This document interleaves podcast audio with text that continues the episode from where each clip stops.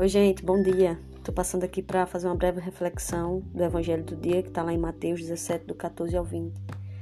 E o que ficou mais forte nesse Evangelho para mim, o primeiro ponto, né, quando o homem se dirige a Jesus pedindo a cura do seu filho. Mas a primeira coisa que ele fala é: Jesus, tem de piedade do meu filho.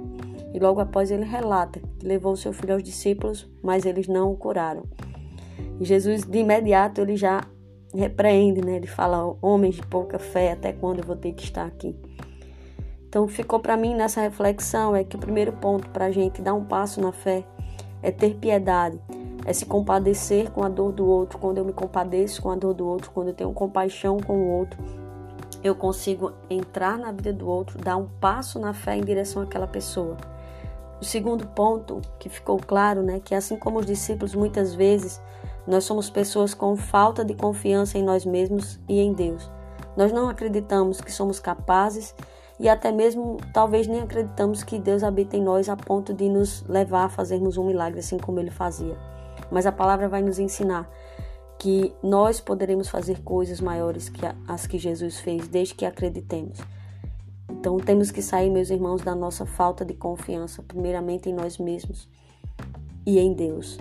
Né? Temos que sair da nossa inércia e dar esse passo na fé para realizar todos os prodígios e milagres que o próprio Deus nos confia através dos dons que Ele derrama sobre cada um de nós.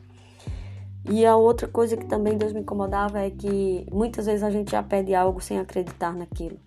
Nós precisamos pedir acreditando que, primeiramente, nós somos apenas um instrumento e, segundo, que quem faz é o próprio Deus. Não podemos pedir algo sem acreditar naquilo que estamos pedindo.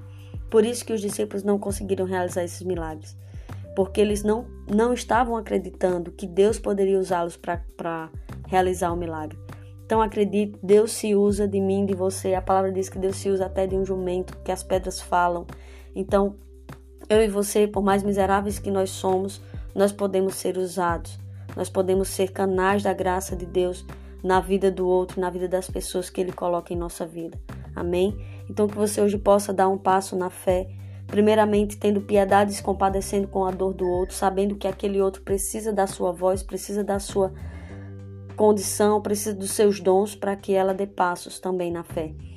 E segundo, confiando em Deus, acreditando que Deus é capaz e que Ele age através de você.